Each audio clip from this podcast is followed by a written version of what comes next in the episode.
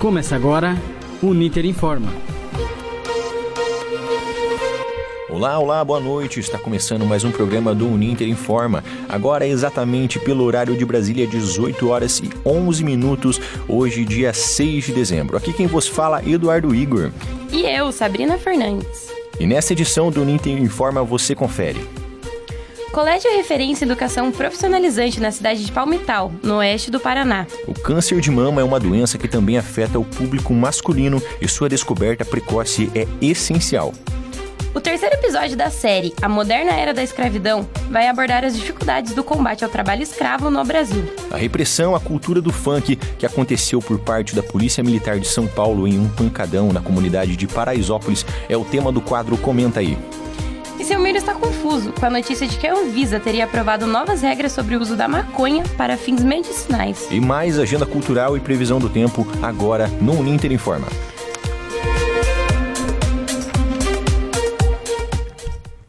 Estamos ao vivo no Rádio Jornal Laboratório do curso de Jornalismo Ninter. Acesse nossa página no Facebook, Jornalismo Ninter, e interaja conosco ao vivo. Acesse também os programas anteriores em mediação.com Uninter. Você também pode acompanhar o programa ao vivo pela Rádio Web Uninter, em uninter.com.br Repetindo, uninter.com.br então vamos apresentar todos que estão conosco hoje na mesa aqui, não é mesmo, Sabrina? Vamos Isso começar aí. pela Nayara. Tudo bem, Nayara? Oi, gente, tudo bem? Boa, tarde. Boa tarde. Boa tarde, boa noite, né? Boa tarde, boa noite. Tá, Tá no meio. certo. Boa tarde, Ivone, tudo bem? Boa tarde, Eduardo. Boa tarde a todos. E também temos o Alan Rocha. Tudo bem, Alan? Como é que você tá? Bom, boa noite, boa noite, meninas. Boa noite, Eduardo. Boa noite. É, esse é o nosso time hoje do Uninter Informa, não é mesmo? Então vamos continuar, vamos dar sequência aí à nossa primeira matéria, falando sobre um assunto bem sério que é o câncer de mama. Mas é o câncer de mama em homens, isso mesmo. Mesmo não sendo muito conhecido, o câncer de mama também afeta os homens. E assim como nas mulheres, o descobrimento precoce é essencial. Vamos ouvir na matéria de Luiz Gustavo Oliveira. Quem acredita que o câncer de mama ocorre apenas em mulheres está enganado.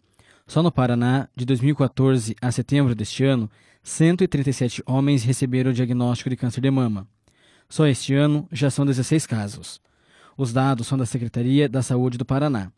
Como em outros tipos de câncer, quanto mais cedo a descoberta da doença, maior a chance de cura. De acordo com Zila Carneiro, responsável técnica da saúde do homem da Secretaria Estadual, assim como mulheres, homens também devem estar atentos a ocorrências na família.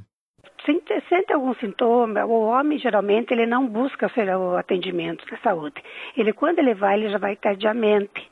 E isso causa muito problema. A melhor estratégia hoje para reduzir o número de, do câncer de mama e os outros cânceres é a detecção precoce e o tratamento imediato. A detecção precoce é um problema para os homens, pois eles tendem a ignorar os modos mamários e outros né, tipos de câncer e não consultar os médicos. Então ele só vem quando ele já está sentindo algo que seja incômodo, que realmente está saliente, que ele já para a unidade de saúde básica. Então é um atendimento precoce, vir o quanto antes para a unidade de saúde, fazer um atendimento mensal, buscar aquilo, um possível atendimento. Alguns fatores contribuem para a incidência do câncer de mama em homens. Além da herança genética, o excesso de estrogênio, obesidade, consumo de drogas lícitas e ilícitas contribuem para o surgimento de doenças. Os sintomas, conforme explica Carneiro, variam entre elevação ou inchaço da mama, pele enrugada e vermelhidão no mamilo. Os principais sinais do câncer são protuberância ou inchaço, geralmente, mas nem sempre indolor, pele ondulada ou enrugada, retratação mamária no mamilo, né? Vermelhidão ou descamação da pele da mama ou do mamilo, inchaço nos linfonodos axilares.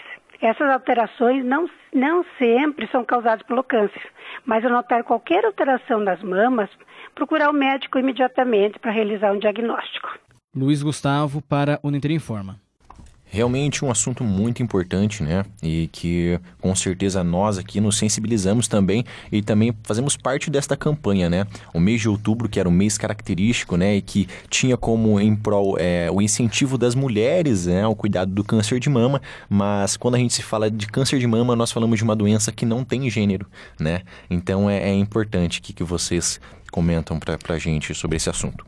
Então, só para lembrar que geralmente o câncer de mama masculino ele ocorre após os 60 anos, Mas isso é- pode acontecer antes, mas é, geralmente é após esses eh, 60 anos e pode ser hereditário também, mesmo tendo casos de mulheres na família, não precisa ser geralmente o homem. E justamente por ser ele ser mais raro, é, não existe a mamografia como é feito nas mulheres. Então, portanto, é, é necessário que o homem identifique já logo ali precocemente, ele mesmo fazendo o próprio toque. Ele, Aham. Eu acho que é, o- a, a nossa fonte en- entrevistada ali pelo Luiz, ela trouxe bem, né, alguma das características, né, alguns dos sintomas apresentados, que eu acho que vai bem o que você fala, né, Ivone? Que quando a pessoa ela nota isso, ela deve procurar realmente um atendimento, deve procurar a ajuda médica. Né? Exatamente. E também, Eduardo, como você disse, o câncer de mama não tem gênero e também não tem idade. Também existe câncer de mama infantil. Exatamente, exatamente. E às E- vezes ele aparece mesmo sem sentir nada, né? Então, por isso que é bom estar sempre fazendo o exame autoexame. prevenir, né? Sim, é, é imprescindível, tipo, você pelo menos fazer algumas vezes no ano, tipo, um check-up completo, assim, pra, de, detectar até O mais rápido o mais possível, rápido possível, né? né? É muito importante isso mesmo. Bom, então, nós aqui do Nintendo Farm deixamos o recado, né? Vamos se prevenir aí. Continuando então, eu volto a falar com, com, com você, Nayara, porque agora eu quero saber como é que vai ficar a, a previsão do tempo para a região norte do país. Damos aí abertura para os nossos blocos de previsão do tempo. Fala pra gente.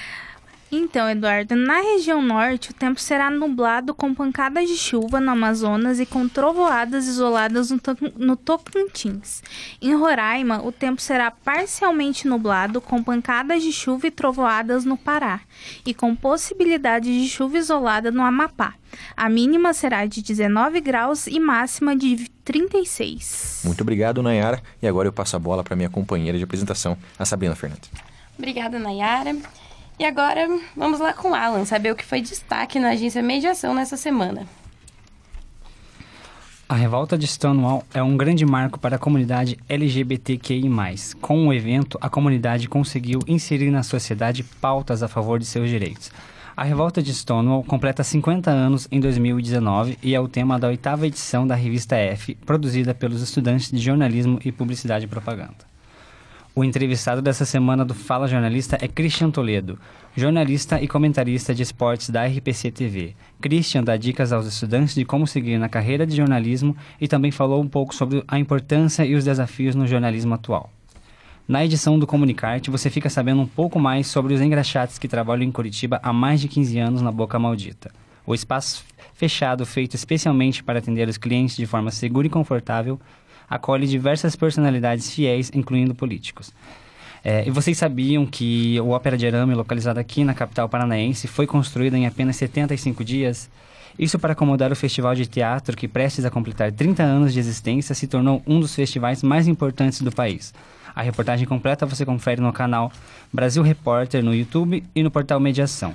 Essas e outras matérias você confere no portal Mediação Uninter. Acesse mediaçãouninter.com.br. E agora a gente volta para a previsão do tempo para saber mais sobre a região Nordeste com a Nayara. Obrigada, Alan. Ba- Bastante coisa interessante hoje no Mediação. É, então vamos para a região Nordeste. O clima no fim de semana será parcialmente nublado, com pancadas de chuva no sul do Piauí e possibilidade de chuva isolada no litoral e mapa da Paraíba e mata da Paraíba.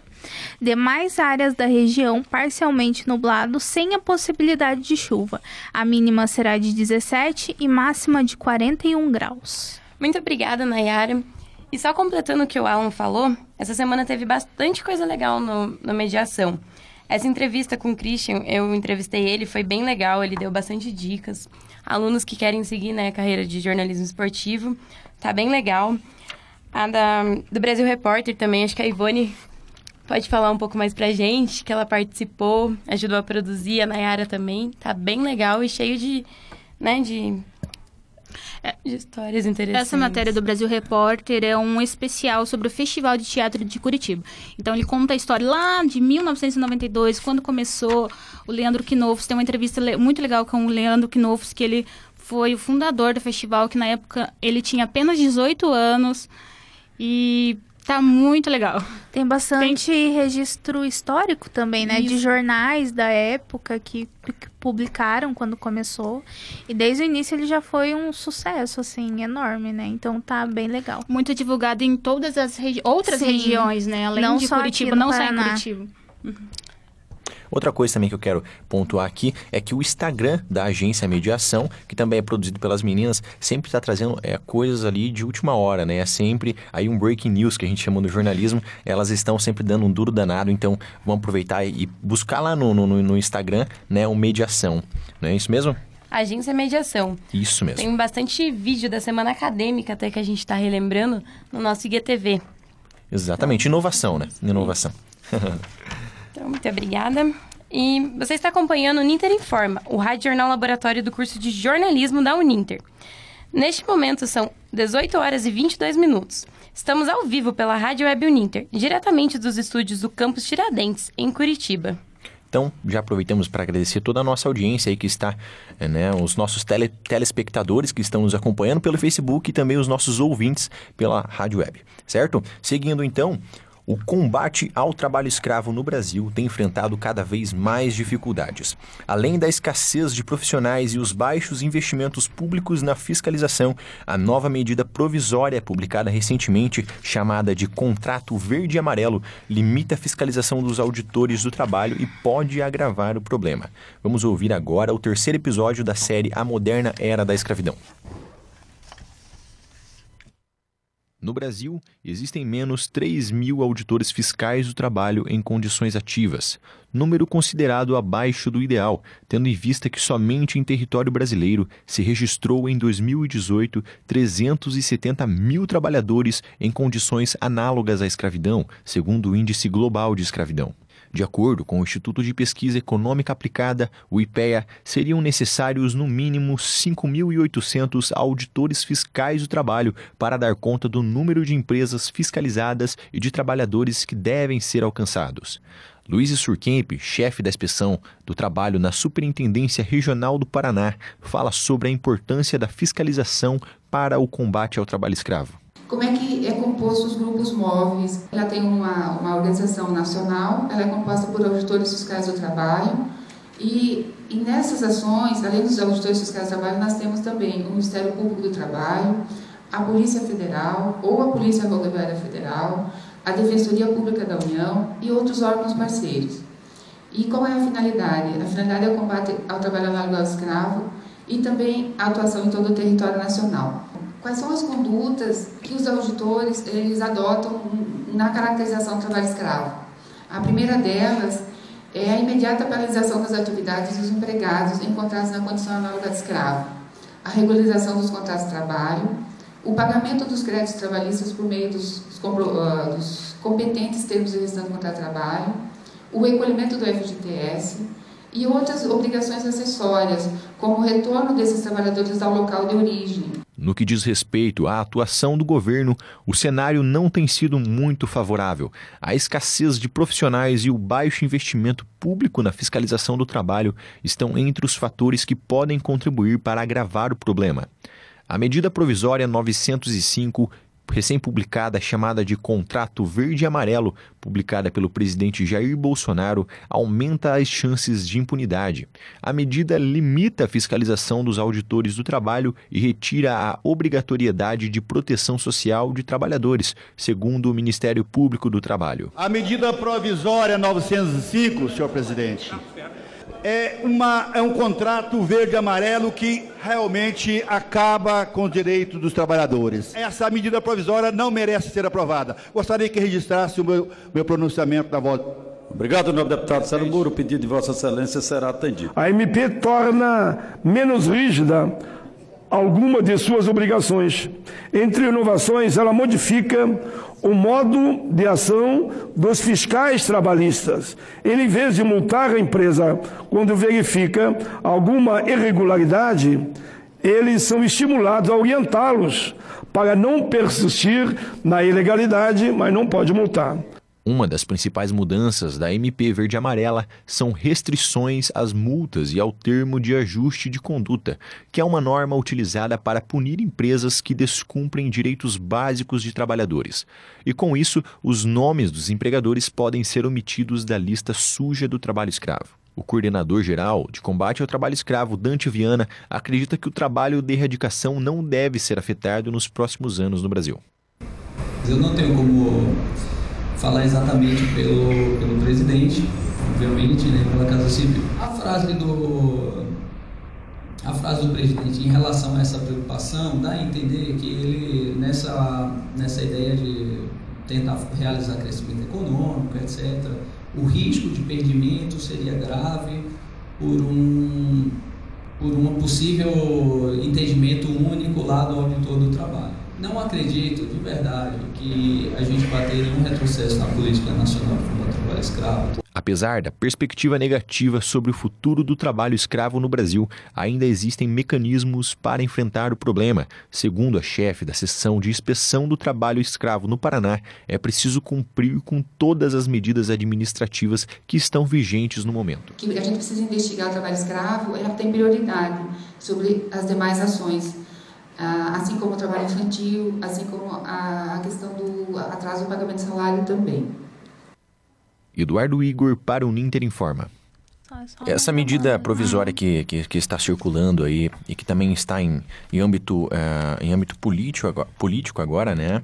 Ela, ela aliás, sofreu, está sofrendo é, algumas foram pedido diversas mudanças entre elas e realmente ela acaba é, alterando alguns termos, principalmente para nós é, jornalistas, né, estudantes de, de jornalismo é, e também diversas outras profissões. E nessa matéria eu é, tive como curiosidade de trazer que ela também implica no trabalho dos auditores fiscais, que são aquelas pessoas que fiscalizam né, todo o trabalho escravo aqui em território brasileiro. Não é mesmo? Bom, vamos dar continuidade então ao nosso, ao nosso programa, porque agora nós vamos para outro, a outra parte da previsão do tempo voltando com a Nayara. Vamos lá então para a região centro-oeste. O final de semana da região centro-oeste será nublado e terá pancadas de chuva com trovoadas à tarde. A mínima será de 15 graus e máxima de 36. Muito obrigado, Nayara. E olha só, um assunto sério agora porque nove pessoas morreram na madrugada do sábado para o domingo após uma ação do 16º Batalhão da Polícia Militar em um pancadão na comunidade de Paraisópolis, na zona sul de São Paulo. O fato vem sendo associado a um decreto de 2017 assinado pelo então governador Geraldo Alckmin, que autorizava, sem citar o gênero musical, a fiscalização e controle de aparelhos de som instalados nos carros com volume alto. E sobre a repressão da cultura do funk, a aluna Talita Welk deu sua opinião. Na minha opinião, o funk surgiu de uma cultura muito marginalizada, né? Mas assim como outros estilos musicais, né? O rap também surgiu assim, o hip hop surgiu da mesma maneira. Então, a gente não pode apedrejar, né, um, um estilo musical porque algumas pessoas não gostam. Eu acho que a gente tem que olhar com bons olhos algumas pessoas que fazem esse tipo de de, de música, é, enfim, querendo ou não, é um estilo musical, tem bastante adeptos em algumas regiões do nosso país. E tem adeptos, né, tem cantores que estão fazendo muito sucesso, que, tão, que saíram do funk agora estão no pop. A Anitta é uma delas. E tá mostrando, né, tá levando o Brasil para o mundo. Então eu acho isso muito interessante. Eu acho que a gente não pode esquecer que é uma porta de entrada e que é, uma, é parte da nossa cultura, né? Muito obrigada, Talita. E o estudante de jornalismo também, o Cássio Christian, também falou seu ponto de vista sobre o caso. Ouça. Bom, sou na periferia. E assim como outros estilos musicais, o rap, por exemplo, é, sofre algum tipo de preconceito, né? Mas a questão maior não é o estilo musical em si, mas são as pessoas que consomem esse estilo porque muitas vezes elas não respeitam as leis que, que dizem sobre o volume, o horário de, do aumento de volume do som, né? da diminuição do volume de som. E isso é prejudicial para a sociedade. Então, enquanto o pensamento da, das pessoas que consomem não mudar, a lei está corretíssima em, em ter que proibir esse tipo de, de prática, mas não a arte em si mas sim o volume de som, o aumento do volume de som. Correto, então, né? Nós tivemos aí duas opiniões, né? Do, do, do aluno de jornalismo Cássio Christian e também da, da estudante de jornalismo Thalita Welk.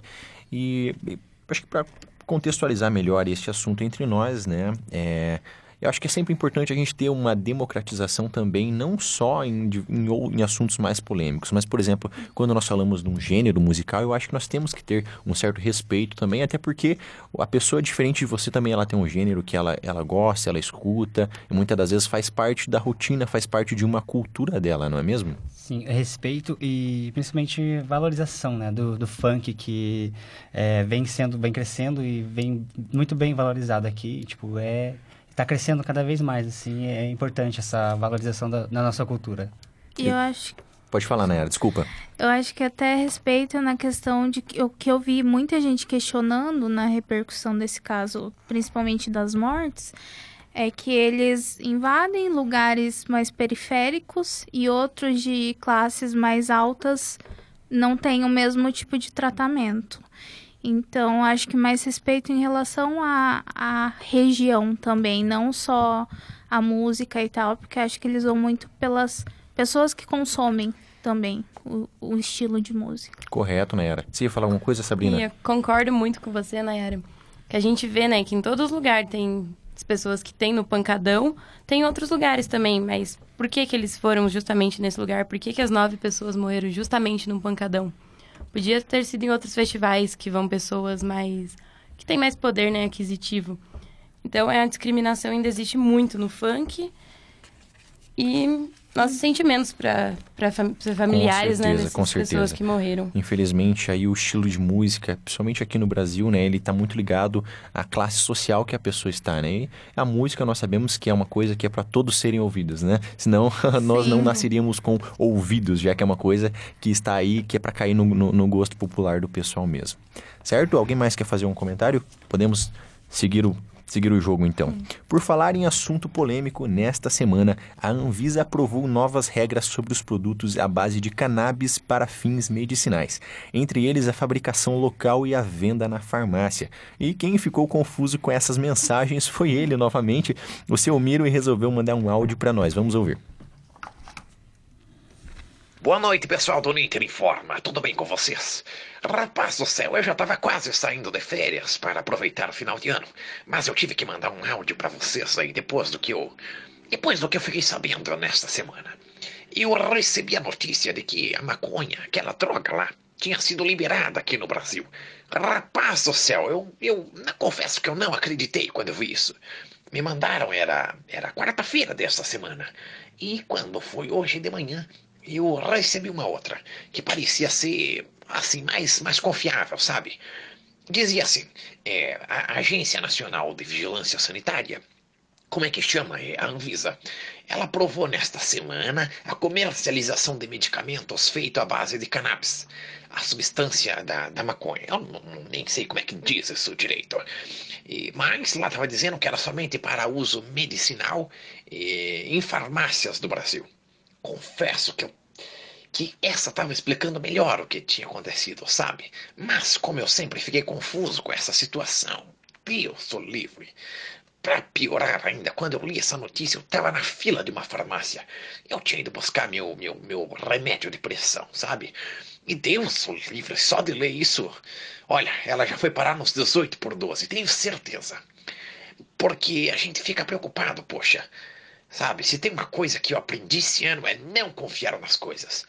Por isso que eu tenho que mandar para vocês primeiro, para saber se é verdade ou se não é, né? Rapaz do céu, eu fiquei mais perdido que cupinha metalúrgica. Toda vez, toda vez sempre tem alguma mentira, mas é terrível, terrível. Aliás, assim que eu voltei para casa da farmácia, eu mostrei, né, a notícia pro meu genro, o aquele, o, o marido da Luísa. É, Rapaz do céu, eu nunca vi um rapaz tão curioso. O estranho foi, foi ver ele dizer que estava com uma dor de dente da hora para outra. E disse que foi correndo lá na farmácia logo após a notícia. Mas muito estranho, muito estranho. Ele até voltou depois de uns 40 minutos. Também com um cheiro de fumaça terrível, terrível. Eu até perguntei, fiquei curioso. Rapaz, ele me deu brecha, né? Eu perguntei se ele fumava isso se ele fumava maconha, mas ele, ele disse que odiava. Ele ainda disse assim: Olha, se eu ver, eu ponho fogo. Então eu fiquei mais tranquilo, né? A gente fica mais calmo. Então, Olha, eu continuo com a dúvida desta mensagem, então eu gostaria de ouvir de vocês aí, tá certo? Tchau, um abraço. E é importante ressaltarmos que não houve a liberação da maconha para o consumo recreativo, mas sim a liberação da maconha medicinal. De acordo com o regulamento aprovado pela Anvisa, as empresas fabricantes devem cumprir algumas regras para comercializar. E são elas: um certificado emitido pela agência, autorizações especiais, documentações técnicas e condições operacionais de controle. Exatamente, só para a gente aproveitar o, o, o, gancho que o seu Miro nos deu, né? Uhum. Nós estávamos aqui dando risada da, da, desse, desse personagem que é característico aqui do Ninter Informa. É, assim, o uso re, não foi permitido o uso recreativo, né? Conforme acho que é, ele, eu acho que ele, que ele confundiu, né? Eu acho que mais uma vez, dessa vez ele confundiu. É, mas é o que aconteceu é que a, a maconha, né? Que, que tem por nome científico a cannabis sativa, ela eh, tem os seus, é, os seus princípios ativos que são muito importantes para a saúde, né? Por exemplo, para esquizofrenia, para diversos tratamentos. Então, o que aconteceu foi uma liberação né, desses medicamentos é, é, para, para comércio em farmácia também em, alguns, em algumas fabricações. Mas, para isso, tem que ter aquilo que você já falou, Sabrina. É certificado emitido pela agência, autorização, documentação técnica e condições operacionais de controle. Então, eu acho que agora sim ficou claro pro seu Miro que não é bem assim, que ele pode ir pra farmácia tranquilo aí, não é mesmo? Então, obrigada pela participação mais uma vez, seu Miro. E agora mandar uns abraços. Eu quero mandar um abraço para minha mãe, que se eu não mandar, ela briga comigo depois. quero mandar um abraço para minha mãe também. e aproveitando aqui, mandar para Miriam Beatriz Zanluca, que é a mãe aqui da nossa colega também, a Amanda Zanluca, que está aqui do outro lado. Ela não está aqui hoje, mas ela está ali do outro lado nos vendo. Quero mandar um abraço também para Jaqueline Deina, que também é a nossa colega aqui, que ela tá ali também assistindo. Então, a galera aqui assistindo Exatamente, o pessoal que, que está na live, uhum. que não, né, que muitas vezes só tem acesso a, a, nos enxergar dentro do estúdio, mas aqui na, na, na, parte da nossa frente tem um espelho que nós possamos ver todo o pessoal da produção e também tem todo o pessoal que também está nos assistindo. Então, uhum. um abraço pro pessoal que vem garantir a nossa audiência aqui, não é mesmo? Um abraço para minha mãe também. todo mundo mandando um abraço é. pra mãe. Eu também, vamos Depois eu saio daqui, ela cadê o meu? É Abraço, mãe. Claudinei Soriano, que tá assistindo. Tem o Guilherme Carvalho também, que é o coordenador, coordenador. do curso. Com certeza. O que professor também, tá também que não, não pôde estar tá aqui, né? É, acompanhando, ele sempre acompanha o, o, nós aqui, vai, vai dando algumas bronquinhas ao vivo pra gente. Mas, mas hoje, infelizmente, ele não pôde, não pôde estar por motivos maiores. Tem abraço também, Alan? Tenho, também tá todo mundo dando abraço pra mãe, também mando abraço pra minha mãe.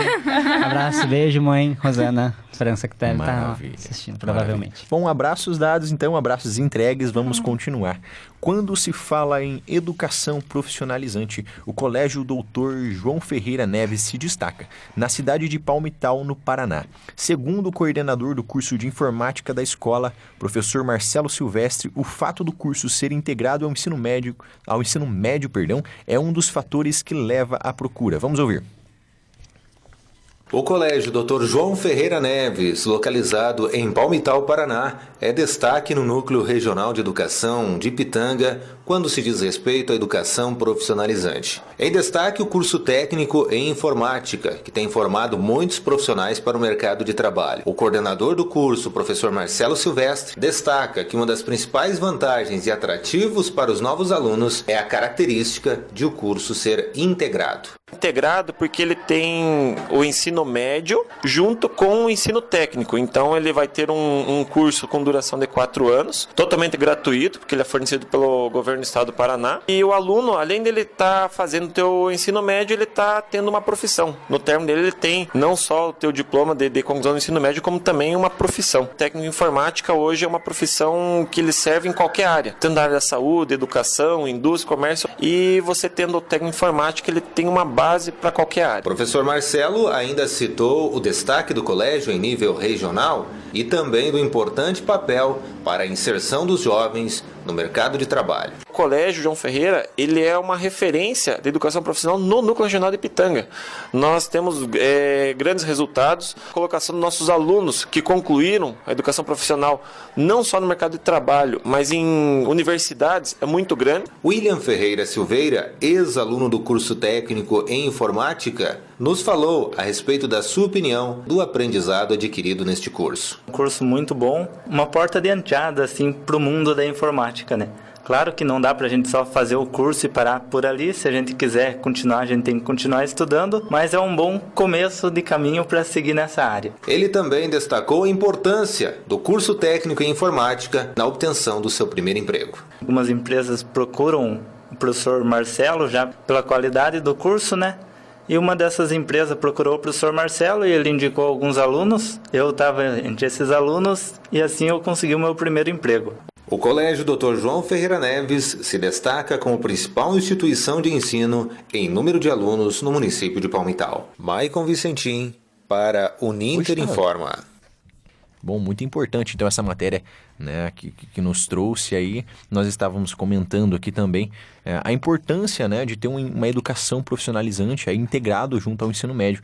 É, nós sabemos que, porque nós passamos por essa fase, é, quando se chega aí na reta final do ensino médio, como muitos alunos estão né, chegando aí no, no terceiro, surge aquela dúvida né, para onde ir, para onde eu vou, qual faculdade fazer. E muitas das vezes isso pode gerar uma grande crise de desemprego, se muitas vezes as pessoas não têm uma orientação por parte dos por parte dos orientadores e também por parte da, da escola. Eu acho que a Sabrina foi você, você fez, né, esse, esse ensino, é, esse ensino profissionalizante. Isso, eu fiz um curso técnico junto ao ensino médio. E não segui, porque não segui a carreira, né? Uhum. Que eu fiz administração, mas agregou bastante na minha vida, tanto pessoal como profissional, né? Aprendi várias coisas lá, mexer é, em trabalhos, né? Como escrever, como falar, como se portar em público.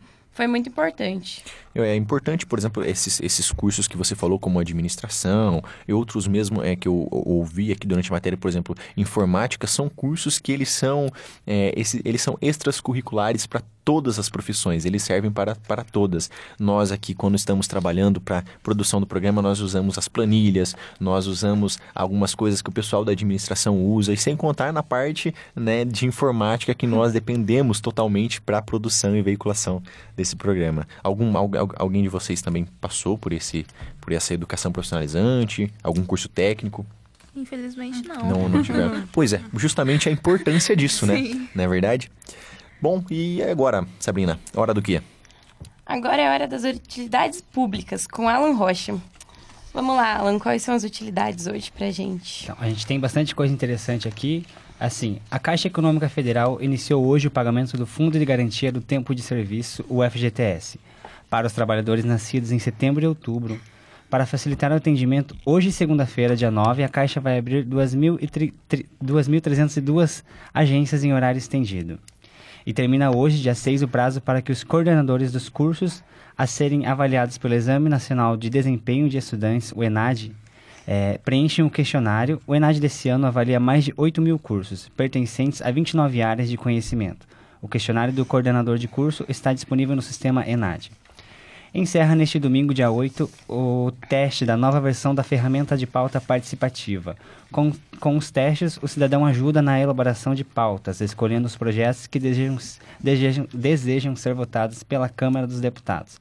Os participantes poderão escolher entre 12 projetos divididos nas áreas de administração e trabalho. As informações são da agência EBC e site da Câmara dos Deputados. É, agora a gente fica sabendo mais da previsão do tempo na região sudeste com a Nayara. Muito legais e muito importantes Sim. as informações, Alan. Bom, vamos para a região sudeste, então. Na região sudeste, a previsão do final de semana será de tempo encoberto com pancadas de chuva e trovoadas isoladas em Minas Gerais, Rio de Janeiro e Espírito Santo, e parcialmente nublado com chuva isolada no norte e nordeste de São Paulo, com mínima de 10 e máxima de 35 graus. Muito obrigada, Nayara. E agora, falando de final de semana, vamos conferir a agenda cultural com a Ivone. E tá muito legal essa agenda pro final de semana, hein? Vamos ver. Em Goiânia, acontece neste sábado o Aulão do Bem, promovido pelo grupo Impulse. O evento contará com aula de defesa pessoal, aula de ritmo, palestra, serviços de fisioterapia, nutrição e coach, além de degustação de suplementos, animação com DJs e café da manhã. O evento será realizado no espaço EBM, na Avenida Ricardo Paranhos, número 1020. O ingresso é um brinquedo ou 2 kg de alimento não perecível e tem início marcado para as 8 horas da manhã. Já em João Pessoa, Paraíba, ocorre a exposição La Pele, um projeto fotográfico que busca ampliar as reflexões sobre o preconceito racial a partir da divulgação de imagens diferentes de, de diferentes etnias, que constituem a população nordestina brasileira. O evento começa hoje, às 7 horas da noite, e vai até o dia 13. A entrada é gratuita na Casa da Pólvora, que fica na ladeira São Francisco, no centro da cidade. Por conta das fotografias de grande sensibilidade, a classificação da exposição é recomendada para maiores de 18 anos. Vamos então agora à previsão. Desculpa. só deixa eu continuar aqui, tem mais uma só para essa. É, aqui perdão, peço perdão, pode ir, Ivone. Essa daqui é para Curitiba agora, vocês todos podem acompanhar e ir lá. Isso, essa, essa que eu vou falar agora é para amanhã que a Biblioteca Pública do Paraná, em Curitiba, promove amanhã um torneio de xadrez para pessoas com deficiência visual. O evento é realizado em parceria com a Associação de Apoio e Inclusão Além da Visão. Tem início programado para as 8h30 da manhã e as inscrições são gratuitas e devem ser feitas pelo telefone 99693 1115 ou pelo 996489129. Vou repetir aqui para ficar mais certinho para para quem quiser ir lá acompanhar. Então é 99693 1115 ou pelo 99648 9128. E agora sim, Nayara, vamos ver aí como que fica a previsão para a região sul. Muito legal a agenda cultural, Ivone. É, no sábado, a região sul será parcialmente nublado com chuva isolada no litoral do Paraná e parcialmente nublado nas demais áreas da região. No domingo, o oeste e meio-oeste de Santa Catarina e no Alto Uruguai e Planalto Médio do Rio Grande do Sul também será parcialmente nublado com chuvas isoladas. A mínima será de 8 graus e máxima de 34. As informações são do INMET. Bom, muito obrigado então a participação das, das meninas também aqui, o Alan e, só para a gente relembrar então e, e, avisar a nossa audiência, é, hoje não é o último programa do ano, né? Nós temos mais ainda semana que vem, que vai ser é, dia 13, isso mesmo. Obrigado, produção, que falou no, no ouvido aqui. É, então, dia 13 vai ser o último programa, então a gente já convida para participar, né? Meu que é o último programa. O último programa. Meu último Esse programa. ano estamos cheios de despedidas, né? E também vai ser um programa especial de Natal. Bem lembrado, bem lembrado. Então, Tem também a, sua, a última reportagem do da, da série era, moderna era da escravidão. Pois é, realmente. Então, aí a nossa audiência já está convidada para participar com a gente, né, desse programa especial e que, claro, vai ter todo aquele clima de final de ano, não é mesmo? Bom, eu acho que agora sim chegamos no final. Tudo que é bom sempre acaba. então, o Ninter Informa fica por aqui. Acompanhe mais em facebook.com/barra jornalismo Ninter e também no portal mediaçãouninter.com.br. O Ninter Informa é exibido ao vivo toda sexta-feira, a partir das 18 horas e 10 minutos, pelo Facebook do curso de jornalismo Ninter e também pela Rádio Ninter em uninter.com/web. Os programas anteriores você pode ouvir em mixcloud.com/uninterinforma.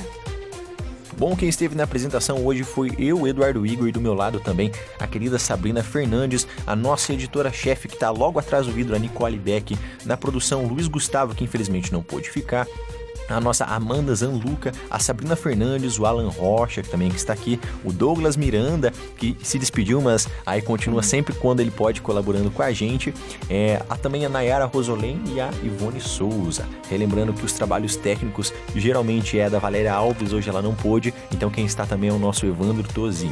Orientação do projeto e coordenação do curso de jornalismo é o professor Guilherme Carvalho. Então, pessoal, boa noite, nós agradecemos a todos vocês e até semana que vem. Boa, Boa noite, noite. bom Boa noite, final bom de final de semana. Até semana que vem.